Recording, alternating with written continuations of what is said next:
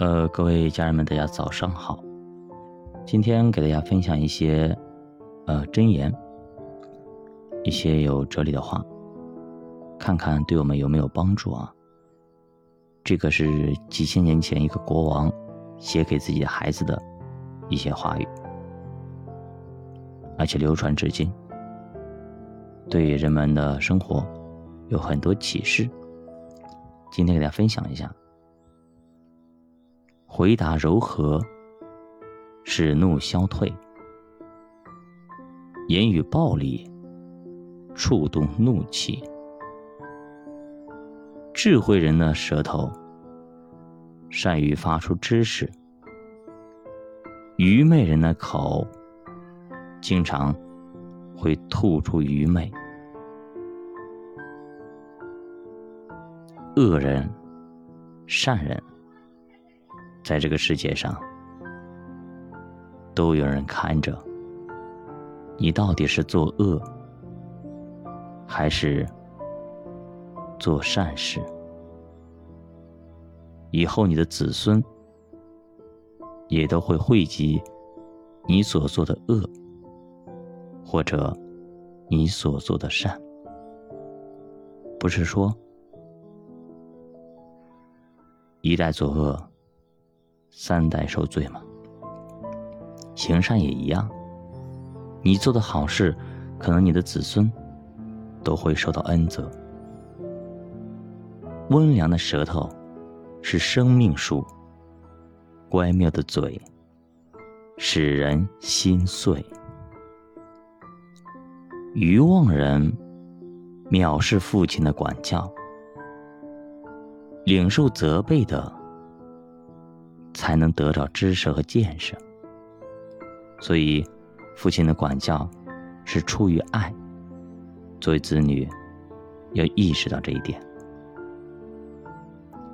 一人家里多有财宝，恶人得利，反受扰害。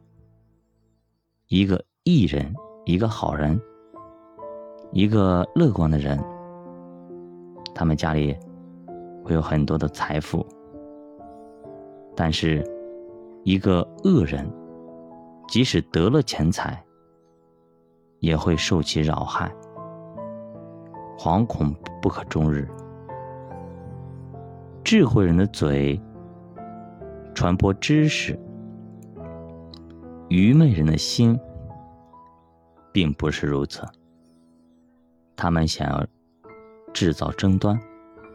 经常去设一些圈套，去陷害别人。恶人，你想要去讨好别人，其实呢，上天在看，那都是伪装。但是正直人却被上天所眷顾。谢曼人不爱受责备，他们傲慢无礼，他们只喜欢听好听的，他也不会去靠近智慧人。心中喜乐，面带笑容。如果你心里忧愁，你的心灵是受损伤的。聪明人。心求知识，愚昧人口吃愚昧。困苦人的日子都是愁苦，心中畅快的常享枫叶。少有财宝，懂得去敬畏，懂得去享受，懂得去感恩。强如多有财宝，整天烦乱不安，把钱放哪里都觉得不安全。如果你只吃粗茶淡饭，但是家里人彼此相爱，强如天天吃肥牛，彼此相恨。暴怒的人挑起争端，忍怒的人。止息纷争。懒惰人的道像荆棘的篱笆，一步也不愿意走，连动动手指、张张嘴都不愿意。你别想他能够有所成长。别人把知识喂到嘴边，他连张一张，他都不愿意。所以他路上充满了荆棘，他半步都不愿意走。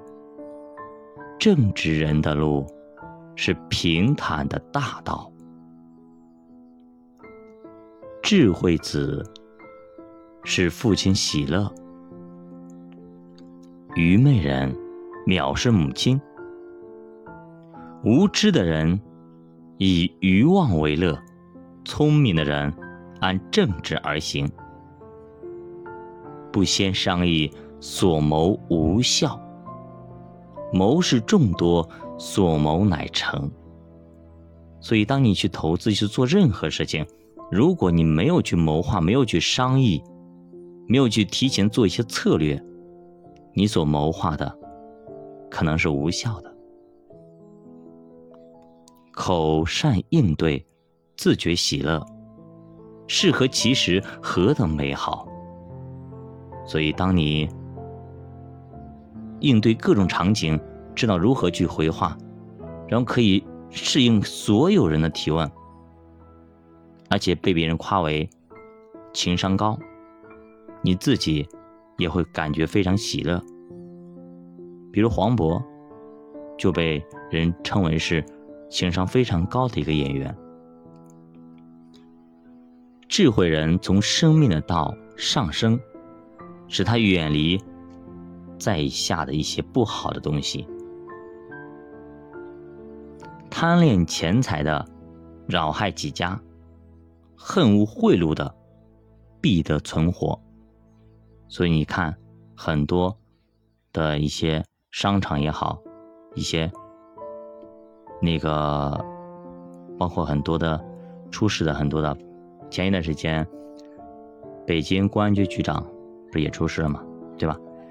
很多行贿的一些官员，最后都被哎查出来了，所以这里就有你看，贪恋钱财的扰害己家，恨无贿赂的必得存活。所以，我们古代到现在也一样，那清官对吧，流芳百世，被大家所传颂，也没有饿死呀，也能存活。但很多贪官污吏，最后呢，对吧，有可能都被抄家了啊，甚至祸及自己的家人。比如和珅最为代表的，对吧？富可敌国，又能怎样？最后也不是弄得，对吧？鸡犬不宁，家里全部被抄了吗？所以呢，做人还是要有底线的。艺人的心思量如何回答，恶人的口吐出恶言。听从生命责备的，必常在智慧人中。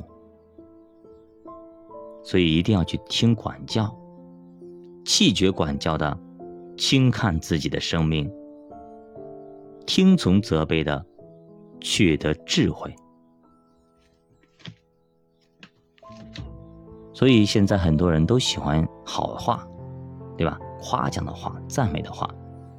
别人去指责你，别人去指正你，别人去给你提建议，我不听，啊，这样的话你永远都无法进步，就像一杯水一样，已经满了，就再也倒不进去任何的东西。